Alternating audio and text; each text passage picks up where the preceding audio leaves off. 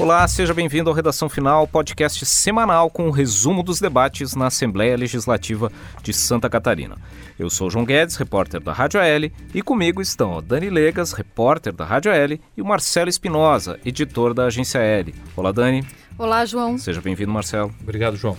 Nós estamos todas as sextas-feiras com um programa novo nos tocadores de áudio como Spotify e Google Podcasts. Também estamos, claro, no site da Rádio da Assembleia Legislativa.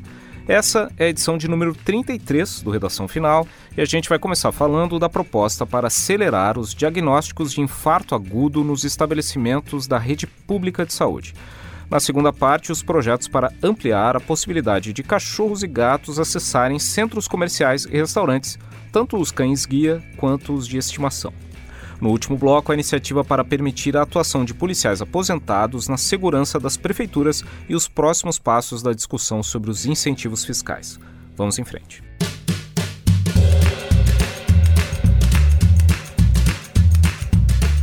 Muito bem, na última semana avançou aqui na Assembleia Legislativa uma proposta que busca dar maior agilidade aos diagnósticos de infarto nas unidades da rede pública de saúde. É isso, Dani?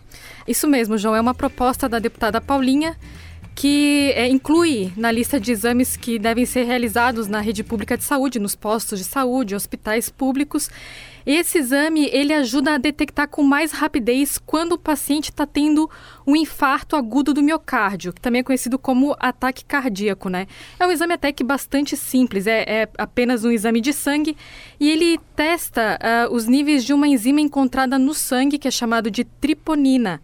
Essa enzima quando o paciente está tendo um caso de infarto, ela aumenta muito, né? Ela é liberada na corrente sanguínea e ela daí detecta se esse paciente está tendo o ataque cardíaco. Então, essa proposta foi aprovada na, na CCJ e a deputada Paulinha, ela justifica a apresentação desse, desse projeto é, dizendo que ele é um teste rápido, ele é bastante simples e que ele é, também é barato, ele custa menos de 20 reais e ele pode salvar vidas se for realizado logo nos primeiros minutos do atendimento. Ela justifica também que é, esse exame é feito para diagnosticar o infarto e evitar que o paciente seja dispensado da unidade sem receber a devida assistência. A gente tem então uma palavra da deputada Paulinha falando sobre a importância desse projeto. Vamos ouvi-la. Como a gente tem um estado com municípios muito pequeninos e espalhado, a gente precisa que toda a nossa rede de urgência e emergência tenha acesso a esse exame, sabe? Não é só na, na porta do hospital, mas é no posto de atendimento quando a pessoa enferma se socorre num primeiro momento, né?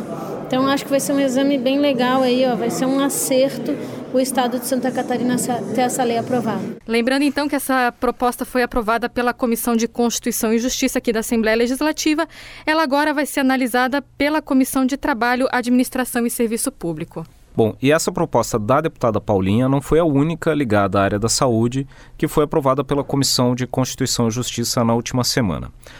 Uh, o colegiado também aprovou um projeto de lei que busca obrigar que locais públicos disponibilizem banheiros adaptados a pessoas ostomizadas. É isso, Marcelo? Isso, João. Projeto de autoria do deputado Neudi Sareta, do PT, de número 218-2019, como você disse, aprovado na Comissão de Constituição e Justiça. Os ostomizados, para quem não sabe, são aquelas pessoas que utilizam as bolsas de colostomia, que são colocadas em um orifício que é aberto no abdômen da pessoa e ali é feito o depósito das fezes. Então, quando as pessoas precisam ir ao banheiro, elas dependem de uma estrutura básica para fazer a sua higienização. O projeto do deputado Neudi Sareta faz com que banheiros de locais de grande movimentação, como shoppings e restaurantes, estejam adaptados para que essas pessoas as pessoas que usam a bolsa de colostomia possam utilizá-los. Existem ali detalhes do que haveria nesses banheiros, entre eles a disponibilização de ducha higiênica, é, de uma bancada específica para que a pessoa pudesse fazer a sua higienização e também de uma lixeira específica para o depósito da bolsa de colostomia usada.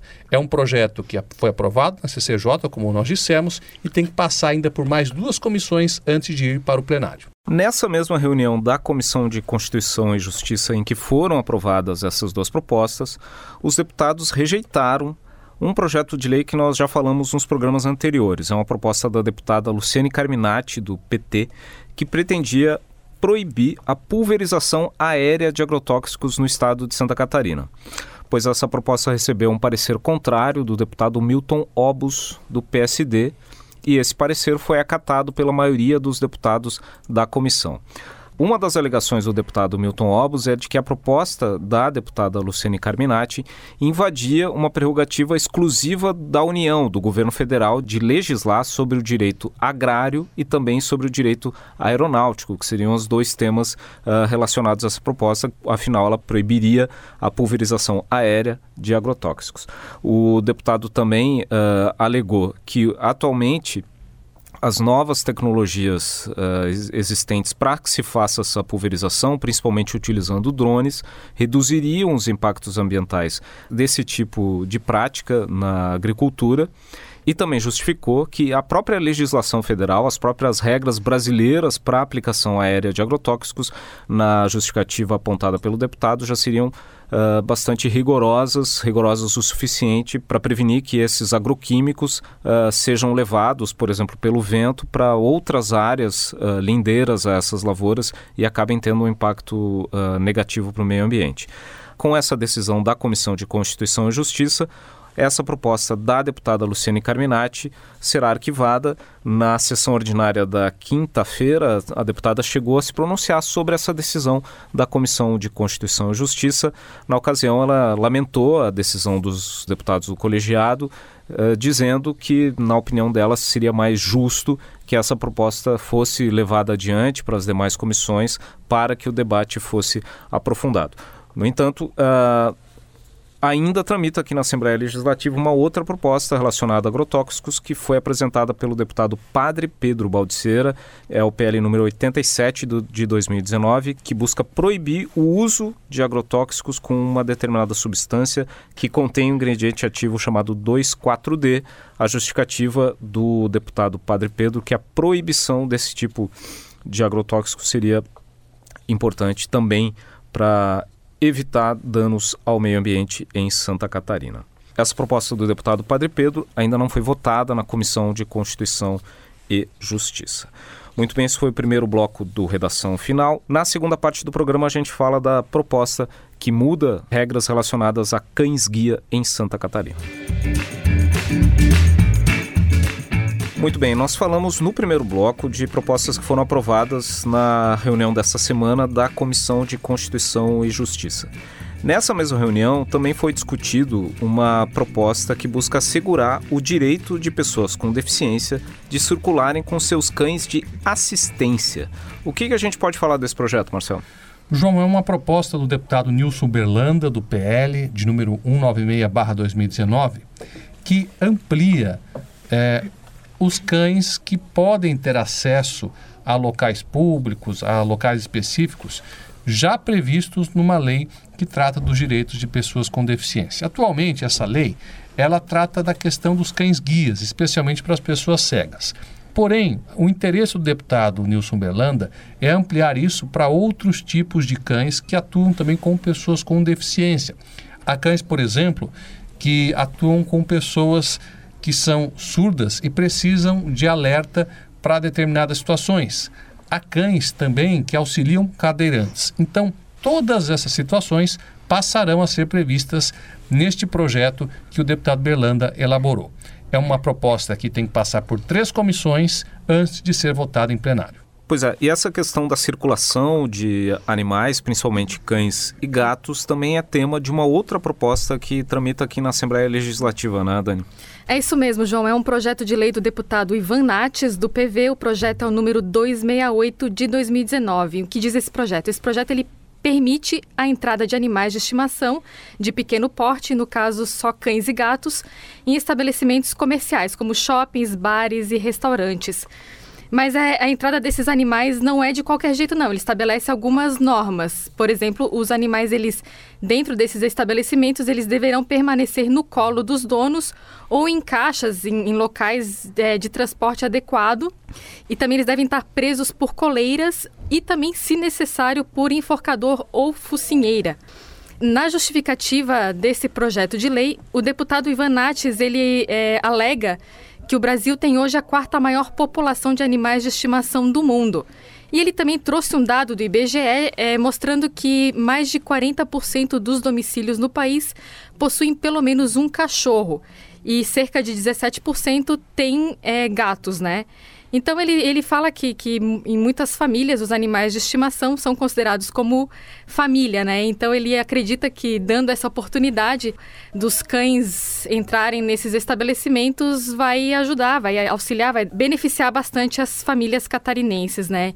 Esse projeto ele é, ainda está na Comissão de Constituição e Justiça e ele precisa passar por outras duas comissões também para daí seguir para plenário. Essa proposta tem só uma das poucas. Uh, traz uma limitação, por exemplo, de não poder o animal entrar em locais onde os, os anime, alimentos são manipulados. Né? Na prática, o cachorro não pode entrar na cozinha do restaurante. Né? Isso mesmo. E, e também, é, lembrando que se, se o, o, estabelecimento proibir a entrada desse animal né, nesses locais possíveis, se esse projeto for aprovado, é, o estabelecimento está sujeito a uma multa de 500 reais. Essa proposta tende a gerar bastante polêmica, né, já que é, é típica situação que divide opiniões. Muita gente gostaria de poder levar o seu animal de estimação para os lugares que frequenta, né, como os centros comerciais, restaurante, bar. Da mesma forma, muita gente rejeita, não gosta da, não, não tem animal de estimação e não gostaria de estar tá fazendo uma refeição no restaurante e ter um cachorro, um gato na mesa ao lado. Né? Então, justamente como é uma proposta que divide opiniões, nos perfis da Assembleia Legislativa nas redes sociais foi publicada uma postagem nessa quinta-feira, dia 22 de agosto, em que os seguidores podem opinar sobre essa proposta, se são contra ou se são favoráveis. Você pode opinar no Instagram da Assembleia Legislativa, que é o arroba AssembleiaSC, ou no Facebook, no facebook.com barra. Nós também estamos no Twitter, no arroba Assembleia SC. Outro meio que você pode ter acesso às notícias da Assembleia Legislativa é pelo WhatsApp. É, basta mandar a mensagem sim para o número 48 9960 1127. Muito bem, esse foi o segundo bloco do Redação Final. Na terceira parte do programa, a gente fala da proposta aprovada para garantir a atuação de militares aposentados na segurança das prefeituras e também os desdobramentos da questão dos incentivos fiscais. Bom, muito bem, nós estamos gravando o programa nessa quinta-feira, dia 22 de agosto, em meio a uma controvérsia que vem marcando as últimas semanas entre o governo e o setor produtivo sobre o aumento de imposto dos agrotóxicos ou os defensivos agrícolas pois uma reunião entre representantes do agronegócio de Santa Catarina e o governador Carlos Moisés, nessa quinta-feira, marcou um novo capítulo dessa história, Marcelo. Pois é, João, representantes da FETAESC, da FAESC, da FECOAGRO, que são entidades que representam a agricultura e a pecuária catarinense, estiveram reunidos com o governador Carlos Moisés da Silva e, após longas discussões, muitos debates, chegou-se a um acordo. O governo vai emitir uma medida provisória que será encaminhada para a Assembleia nos próximos dias, e nessa medida provisória segue zerada a alíquota de ICMS para defensivos agrícolas. Lembrando que desde 1 de agosto essa alíquota tinha passado de 0% para 17%. Com essa decisão, essa medida provisória, essa alíquota segue em zero até 31 de dezembro. Porém, para o próximo ano, o governo quer manter um sistema escalonado de tributação para os defensivos agrícolas. O que significa? Quanto mais tóxico o defensivo, mais imposto ele vai pagar. A expectativa é de que esse assunto ainda volte à discussão por várias vezes, tanto aqui na Assembleia como no executivo com o setor produtivo, mas o presidente da Comissão de Finanças e Tributação da Assembleia, deputado Marcos Vieira, já adiantou que o setor produtivo, em especial o setor agropecuário, será ouvido quando da tramitação da SMP, que deve chegar aqui na Assembleia nos próximos dias. Essa ideia de uma tributação escalonada proposta pelo governo do Estado uh, prevê alíquotas variando desde 0% para os bioinsumos, né, que seriam defensivos de origem biológica, até 17%. Seria uma escala de.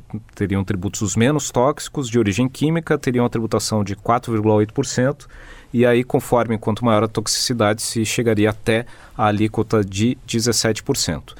Essa medida provisória chega aqui na Assembleia nos próximos dias e deve ser discutida ao longo das próximas semanas pelos deputados, e a Assembleia também deve discutir nas próximas semanas as propostas que prevêem a revogação dos decretos que modificam incentivos fiscais, já que houve no dia 1 de agosto a revogação de incentivos relacionados a produtos da área da alimentação, como carne de frango, carne suína e até mesmo água mineral. Uh, esse acordo feito hoje entre o setor produtivo e o governador do estado diz respeito aos defensivos agrícolas, mas ainda não há uma definição sobre o futuro da tributação desses itens da área de alimentos e também de materiais de construção. Os incentivos fiscais desses produtos devem ser discutidos ainda nos próximos meses aqui na Assembleia Legislativa, com a possibilidade da Assembleia revogar os decretos que tiraram os incentivos fiscais e esses produtos voltarem a ter a tributação antiga até o final do ano, e também com a Assembleia promovendo a discussão entre, as, entre o setor produtivo e o governo do Estado para que se decida como fica a tributação desses produtos a partir de 2020, o que necessita a apresentação de um projeto de lei específico sobre esse tema por parte do governo do estado.